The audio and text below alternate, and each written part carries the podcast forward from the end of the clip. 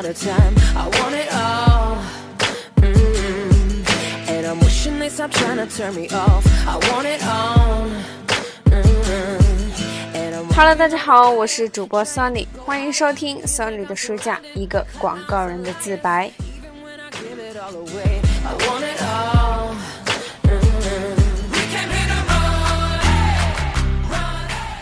大卫奥格威将他的广告事业呢比喻成为接生，那他迎接到世上的新生婴儿呢，就是一个又一个新的广告。每次做广告提案啊，是非常让人头疼的事情。就是开提案会的时候，客户是否会接受呢？你要如何去与客户谈判呢？那么你又会遇到怎样的一种意外情况呢？那在接下来的章节里面呢，大卫奥格威会提到关于他对于开提案会的一些看法。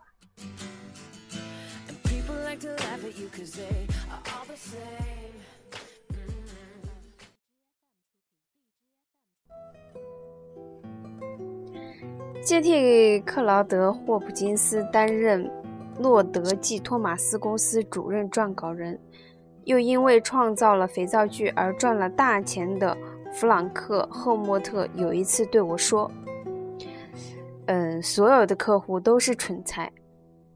一开始你可能不这么认为，但是最终你一定会改变你的想法的。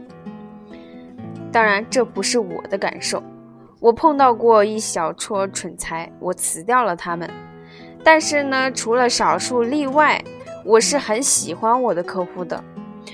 要不是因为我成了他们的广告代理，那么像特德·莫斯科索这样的人，我是永远也没有机会和他交上朋友的。要是我没有争取到斯图本玻璃器皿厂的广告业务，我也不会和阿瑟·霍顿交上朋友。我发现。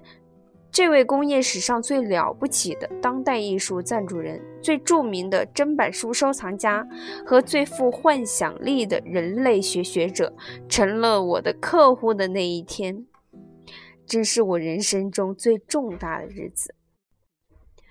许多客户呢，成为我的亲密朋友。哈萨威公司的埃勒顿·杰特安排我当选为。卡尔比学院的董事，使我的生活生活呢得到了更加的丰富。半岛暨东方轮船公司的科林安德林爵士是我认识的唯一一个同时是苏格兰舞蹈和刺绣专家的客户。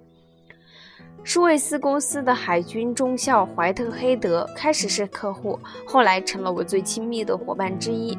我们一起乘船出国交，我们的妻子。凑在一块聊自己丈夫的琐事来消遣时光。赫莲娜·鲁宾斯坦始终让我着迷。这位娇小的波兰美人，19世纪在澳大利亚创业，18岁就赚了3万英镑。在聘用奥美公司的时候，她已经是一位事业上非常成功的女性，业务遍及世界各地。在办公室里面，她是女王，但是呢，她也有着令人无法抗拒的幽默感。我见过他已经不下百次，在让人感觉很烦的沉闷会议中，他会笑得那么开怀，泪水竟然流到了腮边。作为朋友呢，他是欢乐和慷慨的，令人着迷的结合体。我钦佩鲁宾斯坦夫人的另外一点是她的表里一致，她就像她的外貌那样，没有丝毫的娇柔造作。格雷厄姆·苏瑟兰在描绘她的时候，抓住的就是这一点。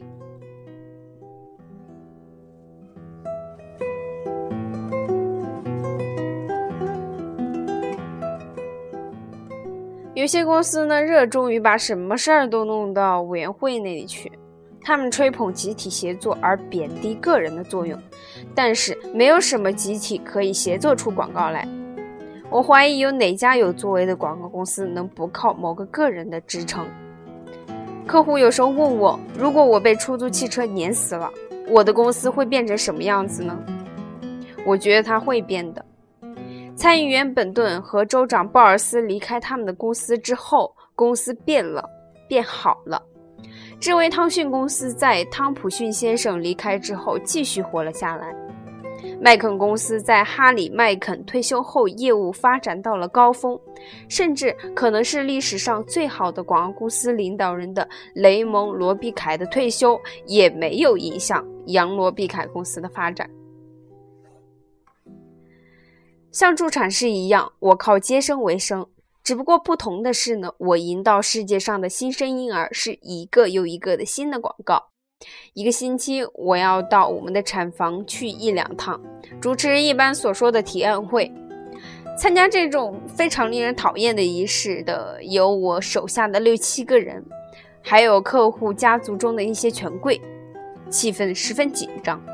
客户方面知道，他们将被请求批准一项耗资百万的广告计划，广告公司呢，则已经为奉献这项计划投进了大量的时间还有金钱。在我们公司，我们常常会面对自己的策划委员会做提案演习。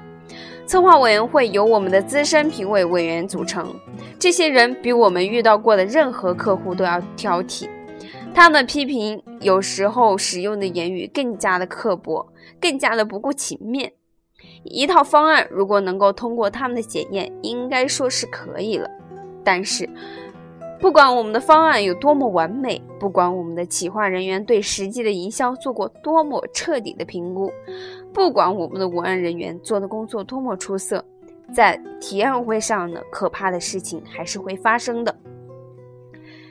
如果说提案会在清早举行，客户可能还没有完全清醒。有一次，我犯了一个错误。我把为西格拉姆公司的萨姆·布朗夫曼举行的提案会安排在了午饭以后。会上，他睡着了。醒来的时候呢，情绪十分的不稳定，否定了我耗时好几个月准备的广告方案。布朗夫曼不喜欢大部分广告公司使用的那种让好几个人做提案的办法。我也不喜欢一个人把什么都说完，引起听众厌烦的程度要小一些。他应该是最有说服力的辩护家，他对一切情况都有充分的了解，受得起反复的质询。我亲自对客户做广告提案比别的公司老板要多，一来是因为我自信我是一个善于辩解的人。二来是因为没有比这样做更能向客户表明公司领导亲自过问他的事情了。连律师都不会像我一样花费那么多的夜晚来准备那一个又一个有规律、按时压来的方案。花极大苦功准备给客户的提案是值得的。写这些提案应该用最流畅的笔调，尽量避免矫揉造作。提案中应该使用无法驳倒的事实。但是，还是会有一些客户不喜欢广告公司用内容非常扎实的方案来做提案，他们喜欢评价没有任何说明和解释的真空广告草图，就像是挑选送展的照片一样。舒维斯公司的弗雷德里克·胡帕爵士就属于这一派。我第一次向他介绍一份营销方案的时候，他很快就听烦了。他本来准备花半个钟头听上一点能够转移注意力的文学批评讲话，却没有想到要承受的是令人厌烦的对市场实情的背诵。在介绍到第十九页的时候，我的一个统计和他的基本设想不一致，他叫了起来：“奥格威，你对广告的这种统计方式真是幼稚至极。”我不知道这样的恭维对准备我们方案的统计专家有什么影响，但是我毫不让步。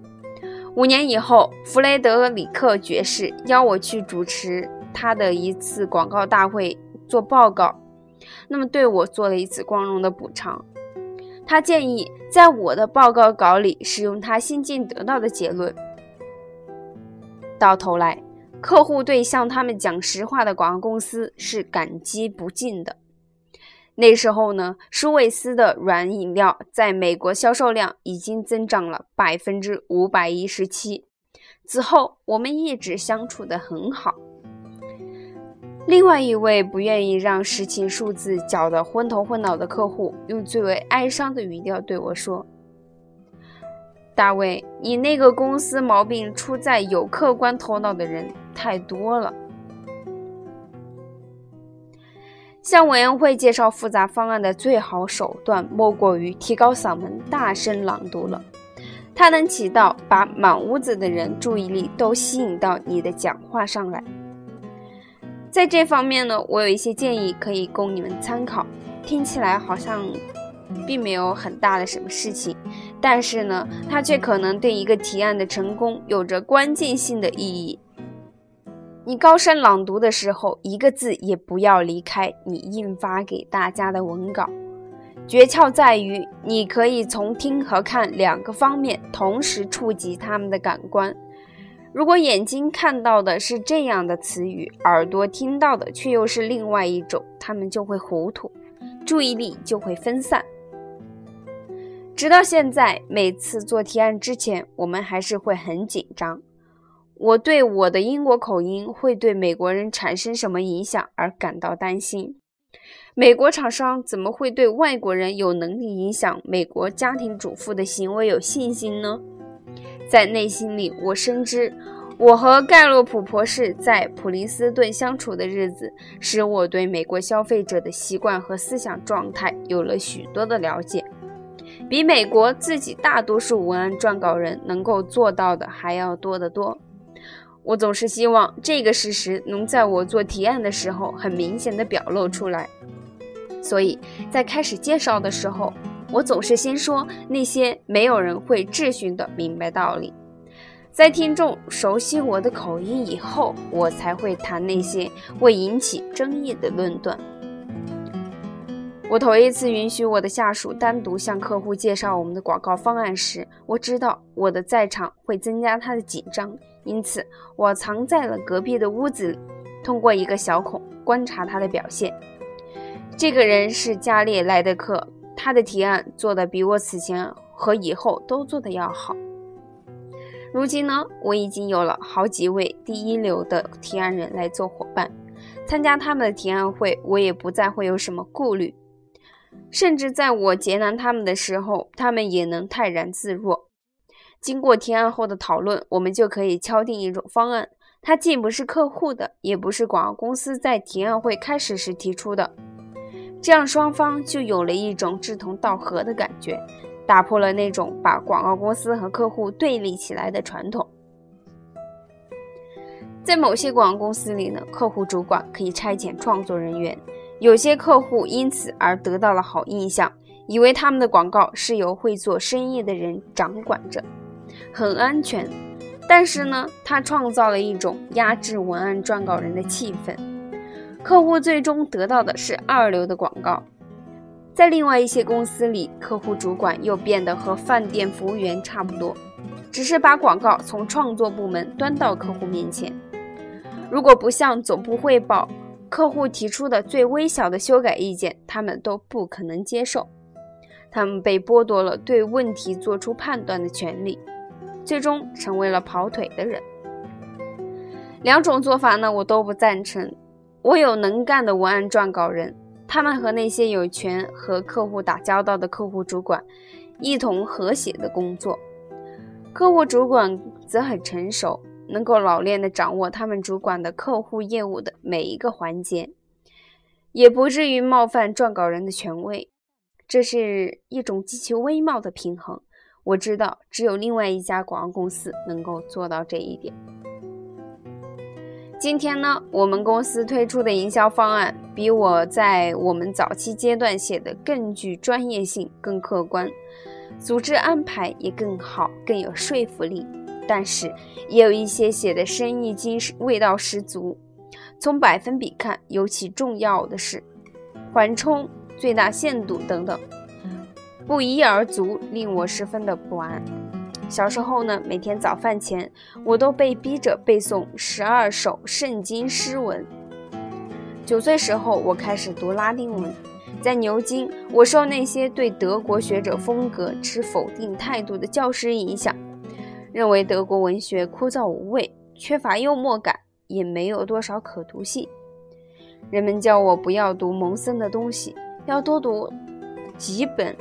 麦考莱和特里维坚的作品，这些人写的东西呢，才是写给人来读的。这类教育使我缺乏读今天我在做准备工作时碰到的那种华而不实的材料的能力。美国商人还没有被教会这样的道理：使自己的同胞厌烦是一种罪恶。好，今天学习呢到这里就结束了。那么到此为止呢，整个第三章的内容也就学习完毕了。关于怎样维系客户，相信大家也有了更加深刻和全面的了解。通过一个个案例呢，大王各位也向大家介绍了许多，嗯，突发状况，包括一些处理方法。那么下一节呢，我们将会继续学习第四章的内容，怎样当一个好客户。好，期待大家的收听呢和关注。感谢大家的支持，今天的节目呢到这里就结束了，再见。